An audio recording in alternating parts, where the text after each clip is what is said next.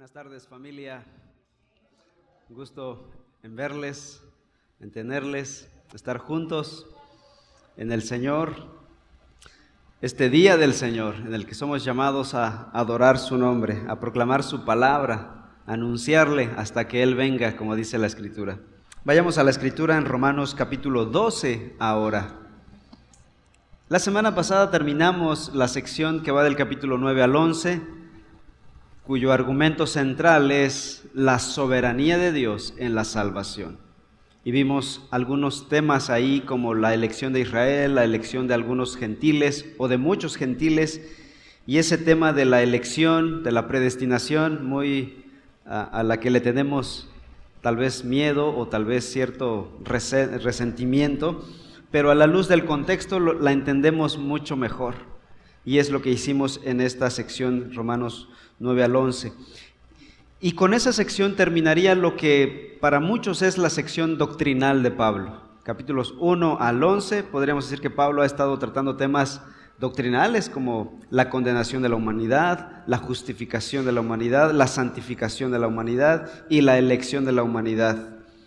Ah, y ahora, capítulo 12, comienza un nuevo argumento que es muy práctico Ahora vamos a ver cómo estas verdades no se quedan atoradas en el espacio, sino que aterrizan en nuestras vidas y la transforman, la moldean y la hacen una nueva vida. Esa nueva vida tiene distintas maneras de expresarse. ¿Cómo vive una persona transformada por este evangelio glorioso que Pablo ha predicado?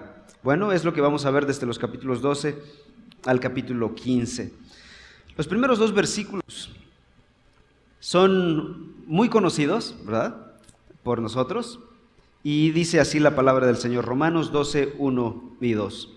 Por tanto, hermanos, les ruego por las misericordias de Dios que presenten sus cuerpos como sacrificio vivo y santo, aceptable a Dios, que es el culto racional de ustedes, y no se adapten a este mundo, sino transfórmense mediante la renovación de su mente para que verifiquen cuál es la voluntad de Dios, lo que es bueno y aceptable y perfecto. Mucha gente vive frustrada tratando de conseguir algo de Dios, algo más de Dios. Quiero más de Dios, dicen, quizá con buena intención. Beben de la religión, del ritualismo, del misticismo que hay en la religión, esperando recibir más experiencia espiritual, pero sus vidas no avanzan, siguen con el mismo hueco en el corazón. El problema es que están haciendo lo opuesto a lo que este pasaje nos está diciendo. No se trata solo de más y más y más, sino de cuando Dios ya te dio todo en Cristo, todo el Evangelio, ahora se trata de nosotros darnos a, a Él. Y de eso se trata este pasaje. Dios se entregó a sí mismo por nosotros. Romanos 5.8. Mas Dios muestra su amor para con nosotros en que dio a su Hijo en la cruz por nosotros. Cristo murió por nosotros. Se entregó completamente, nada faltó. Y ahora el llamado a los creyentes es que le demos a Él, nos entreguemos a Él, no solo le demos, nos demos a Dios. Y esto es algo radical, algo completo. Esto no es para muchos. Esto podríamos haber titulado el sermón para algunos, solo para algunos.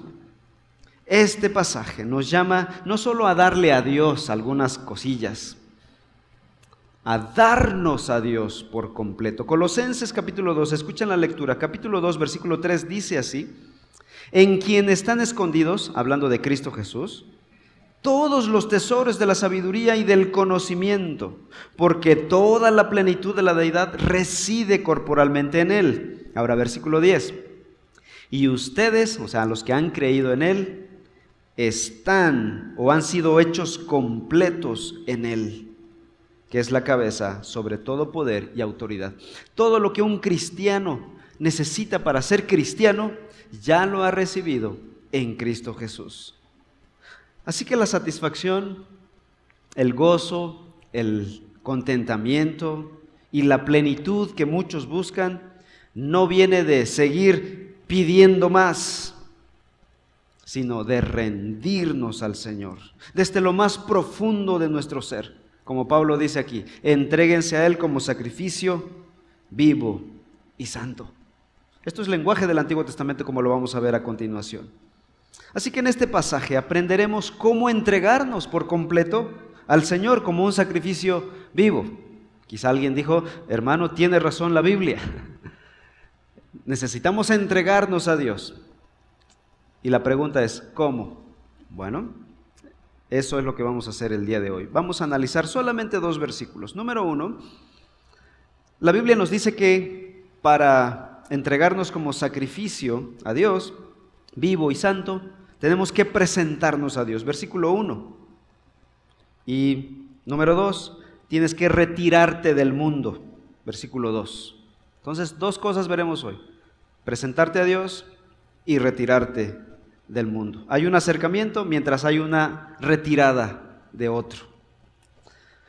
Entonces, en primer lugar, versículo 1 dice, Pablo, por tanto, hermanos, les ruego por las misericordias de Dios que presenten sus cuerpos como sacrificio vivo y santo, aceptable a Dios, que es el culto racional de ustedes.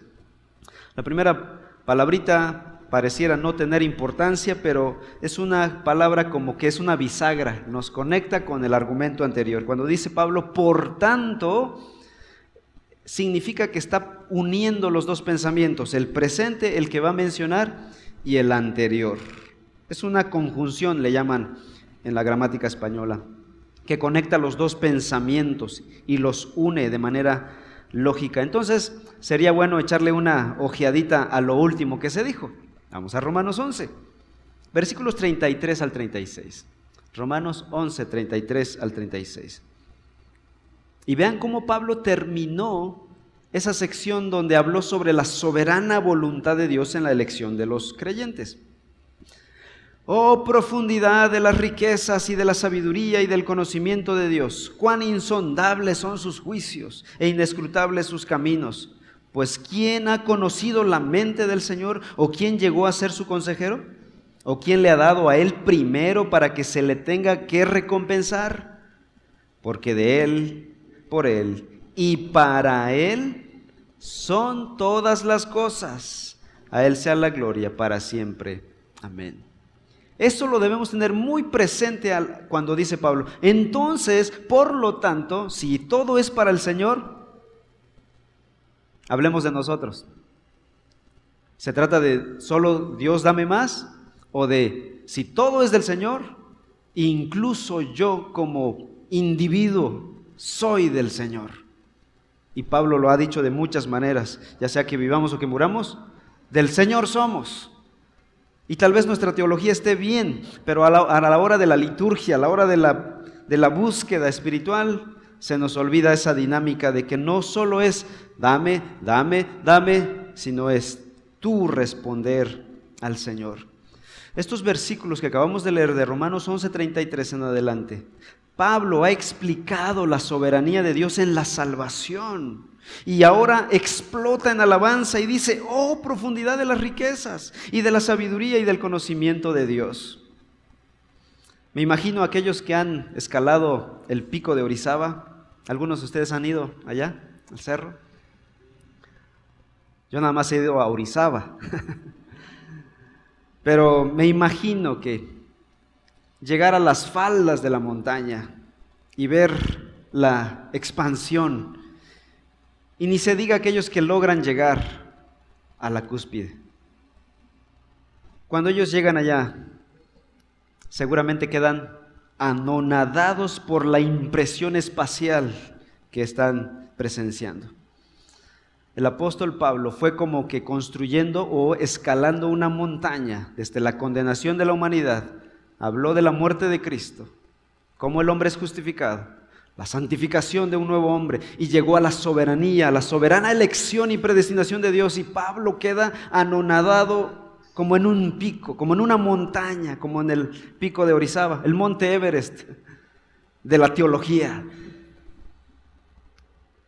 El apóstol explota y dice, no cabe duda, Señor, que todo es para ti, es de ti, por ti y para ti, y a ti sea toda la gloria para siempre. Yo creo que Pablo cayó de rodillas mientras le decía a su amanuense que escribiera estas palabras, adorando a su Señor. Una persona puede llegar a este punto de éxtasis espiritual solamente si ha experimentado lo que está diciendo aquí, las misericordias de Dios. Versículo 1, que está diciendo, les, por tanto, hermanos, les ruego por las misericordias de Dios, es decir, todo eso que he mencionado anteriormente. Si hemos experimentado el Evangelio de la gracia y la misericordia de Dios, tenemos la capacidad de esta éxtasis espiritual. A ellos, a los cristianos de Roma, Pablo es a quienes les hace, hace este ruego los exhorta, los anima y hasta los amonesta para que se ofrezcan al Señor. Le está diciendo, hermanos, yo les ruego algo, ya no estén pidiendo, entréguense al Señor por completo. Esto desbarata nuestra enseñanza popular, ¿verdad? Hemos escuchado mucho, mucho de dame, dame, dame. Pero antes de que me lancen jitomates, denme el beneficio de la duda, o démosle a Pablo el beneficio de la duda y exploremos cómo, cómo es vivir para el Señor. Entonces sigue diciendo el apóstol Pablo, er, por tanto hermanos, les ruego por las misericordias de Dios. Aquí las misericordias de Dios son las que ha mencionado en los primeros once capítulos. La justificación por la fe, la salvación por gracia, la muerte de Cristo en la cruz, la santificación que obra el Espíritu Santo internamente en nuestro corazón, la elección soberana, libre, de manera independiente, no condicionada por nuestros actos malvados, sino por la sola gracia de Dios, la elección soberana. Todas estas son cosas que pertenecen a las misericordias de Dios. La palabra misericordia está en plural, son muchas. ¿Qué dijo Jeremías en el Antiguo Testamento en Lamentaciones 3? Tus misericordias son nuevas cada mañana, son muchas, muchas. Está en plural. Y nosotros hemos sido bañados literalmente con las misericordias de Dios. Y así que Pablo presenta las misericordias de, de Dios aquí como motivo suficiente para impulsar a un creyente a que se entregue a Dios. El Nuevo Testamento y toda la Biblia normalmente habla acerca de la disciplina de Dios que viene sobre los creyentes infieles, los que pecan, los desobedientes. Pablo pudo haber dicho esto aquí, entréguense a Dios porque si no, los va a disciplinar. Fuego del cielo va a caer sobre ustedes. Pero lo que más debería motivar a un creyente, y esto lo sabe Pablo, que está inspirado por el Espíritu Santo, no debe, lo que debe motivar a un creyente a vivir en fidelidad a su Señor, no debería ser el temor o la amenaza de la disciplina, sino la gratitud por las misericordias de Dios. Ese debe ser nuestro motivante, nuestro combustible, el Evangelio, el que Él se entregó, por eso yo me entrego en respuesta. Ese es el combustible del verdadero cristiano. Sigue diciendo, ¿qué les ruega Pablo? Que presenten sus cuerpos como sacrificio. Y aquí de estos versículos, versículos 1 y 2, es un lenguaje muy de un hebreo. Está hablando un hombre que conoce la Torah, que conoce los libros del Antiguo Testamento y conoce todo el sistema sacrificial va a mencionar términos que se mencionaban o que se usaban en el templo donde se ofrecían sacrificios. La frase presentar como sacrificio es una alusión a los sacrificios que se ofrecían en los altares en el Antiguo Testamento, especialmente en el altar del templo o del tabernáculo. Los sacerdotes tomaban ah, el animal que el pecador llevaba, lo sacrificaba y lo entregaba a Dios. El Nuevo Testamento sigue usando ese lenguaje y dice que los creyentes ahora somos sacerdotes, somos sacerdocio santo. Primera de Pedro 2.5 dice que ahora somos real sacerdocio. Entonces los cristianos ahora somos llamados a seguir ejecutando los sacrificios. La cosa es que ya no se te entrega un animal para que lo sacrifiques. ¿Quién es el sacrificio ahora? Nosotros mismos. Nuestro cuerpo, dice el apóstol Pablo. ¿Cómo ofrecemos nuestro cuerpo a Dios en sacrificio vivo? ¿Me tengo, tengo que construir un altar como el Antiguo Testamento, ponerme ahí encima, echarme gasolina y cerillo, ¿no? O cortarme la yugular. No, Pablo está diciendo, alto, alto, advertencia. Lean con letras grandes, sacrificio vivo. No, no, nada de, este tipo de cosas. No me vayan a malentender. Está diciendo el apóstol que nosotros nos entregamos vivos al Señor, dejando que él, nos gobierne. ¿Cómo somos un sacrificio vivo? Cuando Él nos gobierna, dejando de gobernarnos nosotros mismos y dejar que el Espíritu nos gobierne, nos guíe. El Espíritu Santo habita en nuestro corazón cuando creemos, dice la Escritura. Pero aquí la palabra de Dios nos está diciendo que no solo debe gobernar nuestro corazón, nuestro hombre interior, dice Pablo, sino también nuestro hombre exterior, nuestro cuerpo.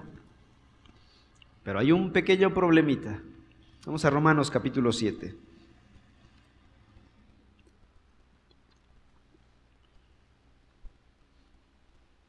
Romanos 7, versículo 5, dice el apóstol, porque mientras estábamos en la carne, las pasiones pecaminosas despertadas por la ley actuaban en los miembros de nuestro cuerpo a fin de llevar fruto para muerte está diciendo la Biblia es que el cuerpo aún está sujeto al pecado.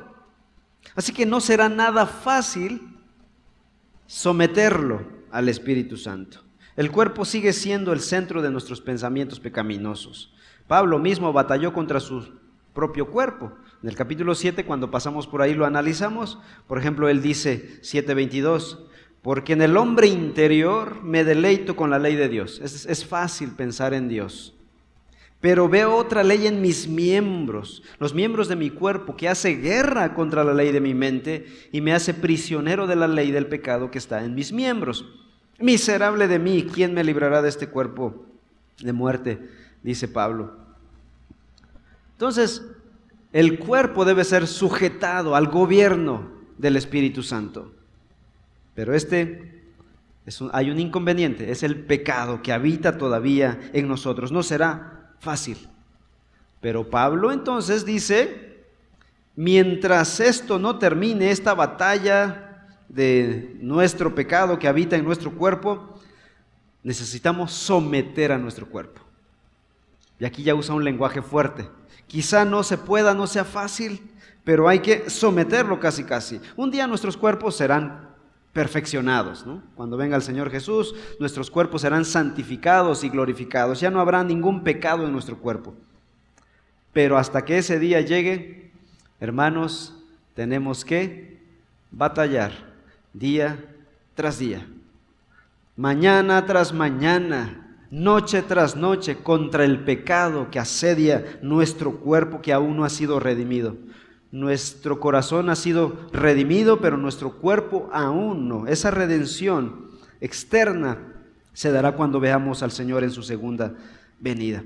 Y es ahí donde entra esto, el sacrificio de cada día, el sacrificio vivo, dice Pablo. Entonces dice, les ruego que presenten sus cuerpos como sacrificio vivo.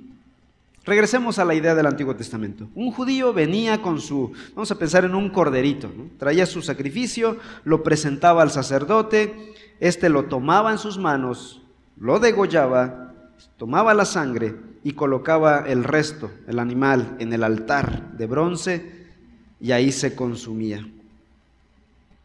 Pero con la muerte de Cristo Jesús, Él fue el Cordero Pascual, dice Juan 1.29 He aquí el Cordero de Dios que quita el pecado del mundo. A partir de ahí entonces ya no hay necesidad de ofrecer más animales por nuestros pecados. Qué bendición, ¿no? Hebreos 9 dice, versículo 11, pero cuando Cristo apareció como sumo sacerdote, versículo 12, entró al lugar santísimo una vez para siempre, no por medio de la sangre de machos cabrillos y de becerros, sino por medio de su propia sangre, obteniendo redención eterna. Ahora los creyentes ya no deben ofrecer sacrificio de animales, pero sí nos llama ahora a ofrecernos nosotros mismos a Dios como sacrificios. Primero de Samuel 15, 22. Busquen este pasaje. Primero de Samuel 15, 22, por favor.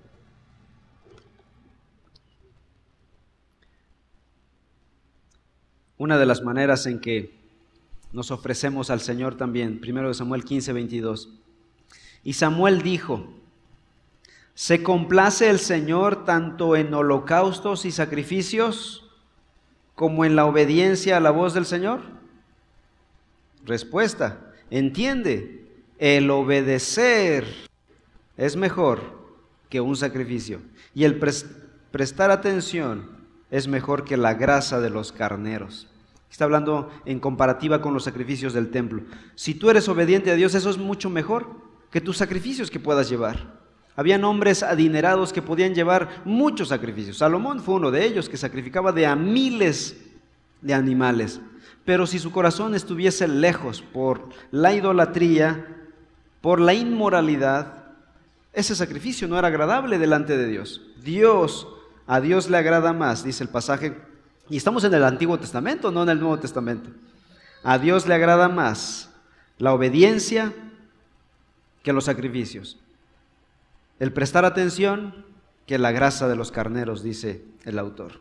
Así que nuestro sacrificio vivo en nuestra vida es nuestra entrega y nuestra sumisión a Dios y su voluntad, nuestra obediencia a su palabra, nuestro servicio a Dios y a otros, nuestro compromiso con Él y con el pueblo de Dios.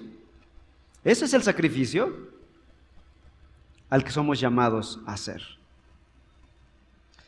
Tristemente, vivimos una era donde la gente vive no para el Señor, viven para ellos mismos. No tienen tiempo para Dios. No tienen tiempo para su obra. Dios es un epílogo en su vida. Hay otros asuntos que atender. Dios lo veremos después. Puede esperar. No estamos siendo sacrificios vivos delante del Señor. Podemos ser capaces de canjear nuestro tiempo con el Señor por cualquier otra cosa, cosa secundaria de la vida. De la vida. Y no es solo lo que dice Pablo, no solo dice sacrificio vivo, también dice, hay un adjetivo más. El sacrificio que Dios quiere es vivo, pero también debe ser santo, versículo 12. Que presenten, les ruego que presenten sus cuerpos como sacrificio vivo y santo. Ahora, regresemos a, a la idea del Antiguo Testamento nuevamente. Los judíos llevaban sus sacrificios, pero el requisito era que fuera un animal sin defecto, pensando en el, en el cordero de la Pascua, por ejemplo. Un cordero de un año perfecto, sin defecto, el mejor cordero que tenían. Y Dios en alguna ocasión, en el tiempo de los profetas, sorprendió a unos judíos entregando unos animales imperfectos y vean lo que Dios les dijo. Malaquías capítulo 1. Y vean cómo, cómo acabó la historia. Malaquías 1.8. Y cuando presentaban un animal ciego para el sacrificio, ¿no es eso malo? Dios está reprendiendo a Israel por medio de Malaquías. Y cuando presentan el cojo y el enfermo, ¿no es eso malo? ¿Por qué no lo ofreces a tu gobernador? ¿Se agradaría de ti o te recibiría con benignidad? Dice el Señor de los ejércitos. Había personas que estaban dispuestas a dar a Dios una ofrenda de segunda clase, con tales para la gloria de Dios. Y entregaban, dice aquí, un animal ciego o cojo o enfermo, la cual nunca se les hubiese ocurrido presentar a su gobernador. ¿Qué dijo Dios? A ver, lleven ese sacrificio y ese animalito, regálenlo al, al rey de Israel o al gobernador. ¿Los va a recibir con aplausos? ¿Harían eso? Ni siquiera se atreverían a hacerlo, dice el Señor. Pero lo traen al templo, jactándose de religiosos. Lo triste, lo triste, es que así como en tiempos de Malaquías, hoy día muchas personas están dispuestas a darle a Dios las obras. Pero la Biblia dice que Dios no se agrada de las obras, hermanos. Solo un sacrificio vivo y santo, la entrega de nosotros mismos, lo mejor de nosotros, lo mejor que tenemos, no nuestras obras. Eso le agrada a Dios. Tal vez estás viviendo una vida vacía, hueca. Te pregunto, ¿estás entregándote al Señor por completo? Tal vez ahí está la situación, ¿no? Tal vez ahí está el problema. Quieres más de Dios, pero tú no quieres entregarte a Dios por completo. Solo un sacrificio que se entrega vivo y santo a Dios por completo es lo que resulta agradable a Dios. Y luego, ¿cuál es el resultado? Versículo 1. Que es el culto racional de ustedes, dice el apóstol. Ahora aquí tú dirás, bueno Pablo, ¿de qué estás hablando? La palabra racional resulta que viene de la palabra griega lógicos, de donde proviene nuestra palabra lógica y lógico. Pablo está diciendo que nuestra ofrenda a Dios debe ser lógica. ¿Por qué? ¿Lógica con qué? ¿O de acuerdo a qué? Bueno, ¿se acuerdan que habíamos conectado este pasaje con el anterior? ¿De qué habla en el pasaje anterior? Habla de la gloria de Dios, de la soberanía de Dios. Este pasaje está conectado con este que habla de la profundidad de las riquezas y de la sabiduría y de la ciencia de Dios. Pablo dice, cuán insondables son sus juicios, cuán inescrutables son sus caminos. Y por eso llega a la conclusión, de Él y por Él y para Él son todas las cosas. Entonces Pablo dice, ok, si esto es verdad, si tú crees esto, que de Dios es todo, y de Él proviene todo. ¿Qué sería lo lógico? Que te entregues a Él vivo y santo. Por eso Pablo dice, este es nuestro culto lógico. Nada más que Reina Valera y las otras traducciones traducen lógicos de otra manera, culto racional. Pero también suena, ¿no? Esto es lo racional, está diciendo nuestra traducción. Lo racional, lo lógico, es que si Dios es el soberano del universo, nosotros, sus criaturas, debamos entregarnos a, Él de manera natural. John MacArthur, un predicador que habla fuerte al respecto, escribe sobre esta idea y dice, la adoración verdadera no consiste en oraciones elaboradas y llamativas, templos con vitrales artísticos, velas encendidas, túnicas y ropa pomposa y música sagrada clásica. No requiere gran talento, habilidades específicas o un despliegue de liderazgo y oratoria. Ahora, podríamos tener muchas de esas cosas, ¿no? Tener un edificio propio sería muy padre, ¿no? Que su pastor viniera bien vestidito cada domingo también, ¿no? Y otras cosas, ¿no? Música clásica para cantar nuestras alabanzas, ¿no?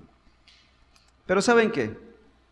El culto racional, el culto lógico para este Dios grande es la entrega humilde y sincera que proviene de tu corazón, de un corazón que ama a Dios, que teme a Dios, que obedece a Dios.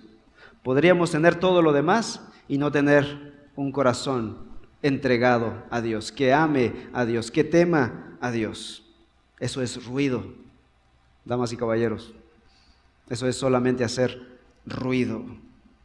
El culto racional, dice la escritura, es aquel que se entrega de un corazón humilde y sencillo ante Dios. Ese es nuestro culto, nuestro sacrificio, nuestra entrega. Entonces, en primer lugar, Pablo nos llama a presentarnos a Dios. En segundo lugar, Pablo nos llama a retirarnos del mundo versículo 2. Dice así, y no se adapten a este mundo, sino transfórmense mediante la renovación de su mente para que verifiquen cuál es la voluntad de Dios, lo que es bueno y aceptable y perfecto. Pablo llama aquí a una retirada. Es una retirada mental, no es física, como lo tomaron los, eh, muchos creyentes del Mediterráneo en los primeros siglos, siglo segundo, siglo tercero, huyeron de la tierra, huyeron de las comunidades, de las ciudades y formaron sus movimientos allá en, el desierto. Y Muchos de estos movimientos ascéticos vivían con una muda de ropa, sin comida, con lo que la gente les llevaba. Se estaban alejando del mundo, según ellos. No, Pablo aquí no habla de tal cosa.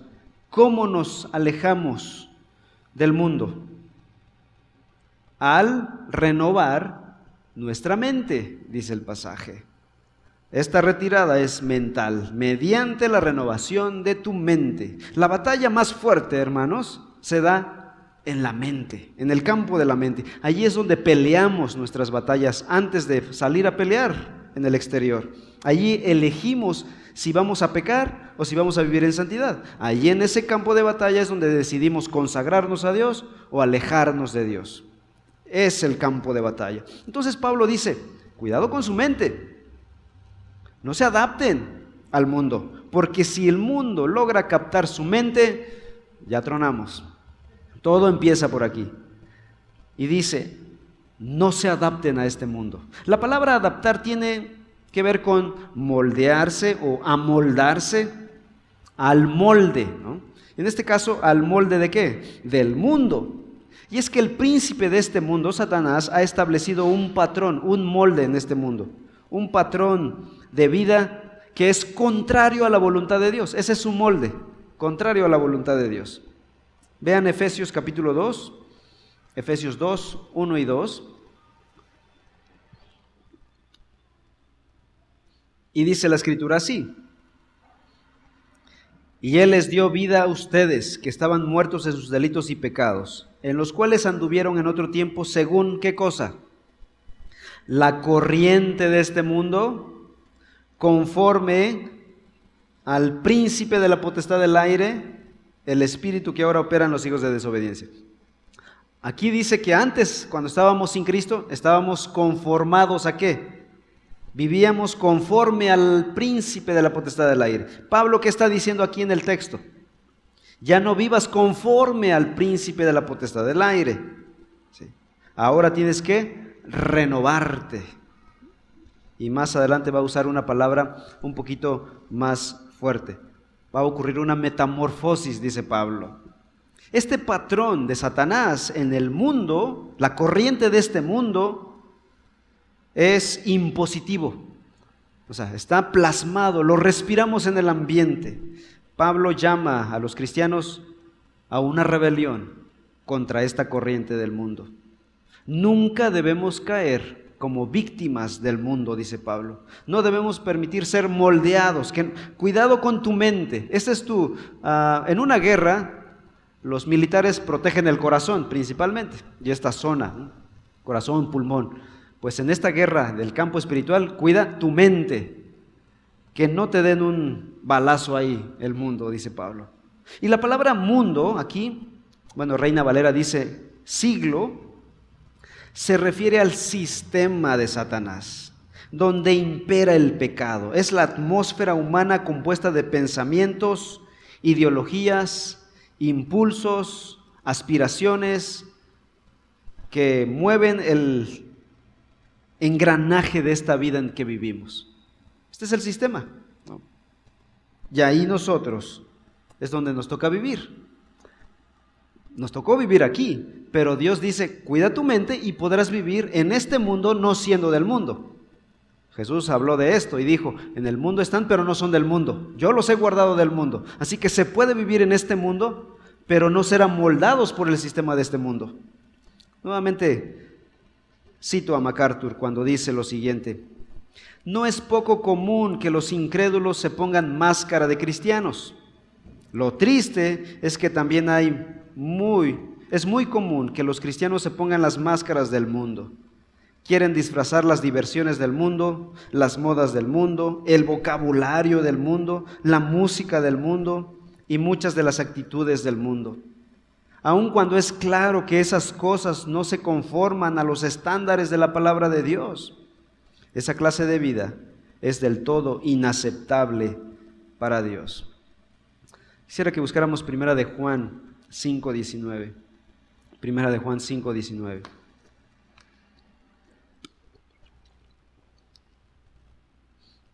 Dice el apóstol Juan, sabemos que somos de Dios. Y o pero, esa palabra griega puede traducirse pero, pero el mundo entero está bajo ¿quién? Bajo el maligno. Satanás, el que controla el sistema, creó el sistema, pervirtió el sistema más bien, porque ya estaba, entró al mundo, pervirtió el sistema y ahora gobierna con su sistema al mundo. Pero Juan dice, estamos conscientes de esto. Nosotros somos de Dios, no somos de Satanás, pertenecemos a Dios. El mundo es el instrumento de Satanás. Y por eso Pablo enérgicamente llama a los cristianos de Roma a decirles, no se adapten a este mundo. Luego sigue diciendo Romanos 12, regresamos a Romanos 12, versículo 2. No se adapten a este mundo, sino qué cosa? Transfórmense mediante la renovación de su mente. Nuevamente, el campo de batalla es la mente. Y aquí es donde aparece la palabra griega metamorfo, Suena, ¿verdad? Es la palabra en español metamorfosis. ¿Cómo traduce eh, nuestra Biblia? Transfórmense. Pero la palabra es metamorfosis. Esta metamorfosis se da por obra del Espíritu Santo. Él habita en nuestro corazón, Él nos renueva de adentro hacia afuera. ¿Y cómo lo hace? ¿Cómo nos renueva el Espíritu Santo? ¿Acaso como en el caso de los gusanitos que se convierten en mariposas, así nosotros nos estamos convirtiendo en otra criatura rara. No, no, no, no es, no es una metamorfosis física, es espiritual. ¿Dónde dice Pablo que debemos transformarnos? Transfórmense mediante la renovación de su mente. Este es el instrumento que hay que transformar, hermanos, que hay que renovar la mente. El Espíritu Santo transforma nuestras mentes con la palabra. Es el Espíritu que nos transforma, pero usa la palabra, la escritura. ¿Qué dice Efesios 6? Dice que la escritura es la espada del Espíritu Santo. Y el Espíritu entonces usa la palabra para transformarnos. Con razón dijo David, en mi corazón he guardado tus dichos para no pecar contra ti. Así que saturémonos de palabra de Dios, de Biblia, hermanos. Colosenses 3:16 dice, dejémonos llenar de la palabra de Cristo, que mora en abundancia en nosotros. Una mente transformada, el entendimiento transformado, es aquella mente que está saturada con la palabra de Dios y controlada por ella. Es la mente que pone la mira en las cosas de arriba y no en las de la tierra. Cuando Jesús fue tentado por Satanás, ¿qué usó él como su herramienta para defenderse y no caer en la tentación? La palabra, ¿verdad? La palabra de Dios. Él citaba la escritura, la tenía en su mente y por eso no cayó en las garras de la tentación de Satanás. Pregunto yo, ¿estamos saturando nuestras mentes de la palabra? ¿Estamos estudiando la palabra de Dios en serio? Uno de los brazos principales en cómo estamos edificando la iglesia reforma es por medio de los discipulados. El discipulado no es un lujo, es una necesidad y un mandato de la Escritura. Porque sabemos esto, queremos que cada creyente que forme parte de Reforma sea un discípulo y a la vez él disipule a otras personas. Hay un deseo ferviente de nosotros de que todos sean discipulados en la palabra, para que no se transformen al mundo, para que vivan sus vidas para Dios, para que caminen en madurez espiritual. Pero es triste ver cuando los discípulos no quieren la palabra de Dios, la hacen a un lado. Es lo que va a salvar tu, piel, es lo que va a salvar tu vida, mi amado hermano. Te pregunto yo, ¿estás aplicando la palabra de Dios a tu vida? Cuando tienes problemas, ¿cómo reaccionas? ¿Tu respuesta es bíblica? Dices, ¿vamos a confiar en Dios? O al último, ah, Dios, ¿verdad? Con que, con que somos cristianos, ¿no? Cuando vienen tiempos de decisiones en tu vida, ¿Dios es un factor para tus decisiones? ¿Tu iglesia local es un factor para tus decisiones? Supongamos que te vas a mudar de ciudad. ¿Es Dios un factor en tus decisiones? ¿Es la iglesia? Alguien me contó un testimonio de que tenía que mudarse de casa en la misma ciudad, pero estaba pensando que no le quedara lejos la iglesia, porque no quería dejar de servir en su iglesia y que, que esto no representara un estorbo para su compromiso con la iglesia local. No sé cómo terminó la historia, el punto es que cómo estaba enfrentando esta decisión de su vida, siendo guiado por la palabra de Dios, por las prioridades espirituales. ¿Es Dios un factor a considerar cuando tienes dificultades, cuando tienes problemas, cuando tienes problemas de salud? ¿Es Dios un factor determinante en tu vida? Cuando vas a escoger el cónyuge, ¿es Dios un factor determinante en tu vida? ¿O estamos amoldados al mundo que vivimos como el mundo? Pensamos como el mundo y actuamos como el mundo nos dice. Sigue diciendo Pablo en Romanos 12:2. ¿Para qué debemos hacer esto? Para que verifiquen cuál es la voluntad de Dios, lo que es bueno y perfecto. Cuando la mente de un creyente es transformada, tiene la capacidad de discernir la voluntad de Dios en cada área de su vida. Es lo que dice aquí. Si tú tienes tu mente transformada, podrás discernir cuál es la voluntad de Dios para ti. La voluntad de Dios ya no será un misterio oculto. Su sentido espiritual está afinado, está sintonizado con Dios por medio de la Biblia, por medio de la palabra de Dios. Conclusión. Nuestras mentes serán transformadas por el Espíritu Santo usando su palabra, no usando cuestiones místicas, raras, esotéricas, desmayos y cosas por el estilo. Usará su palabra para renovar nuestras mentes. La mente transformada por la escritura, por obra del Espíritu Santo, esa mente tiene la capacidad de discernir cuál es la voluntad de Dios para su vida en todas las áreas. Pero una mente transformada no solo discierne cuál es la voluntad de Dios. Una mente transformada quiere sujetarse a la voluntad de Dios, lo cual es muy diferente. Una cosa es saber y otra cosa es sujetarse a la voluntad de Dios. ¿Estás sujetando tu vida a la voluntad de Dios? Oremos. Padre, en esta tarde te pedimos perdón porque hemos vivido vidas en muchos casos superficiales, alejadas de ti, sin un compromiso contigo, sin una entrega viva y santa a ti, Señor. Muchas veces hemos dado nuestras obras,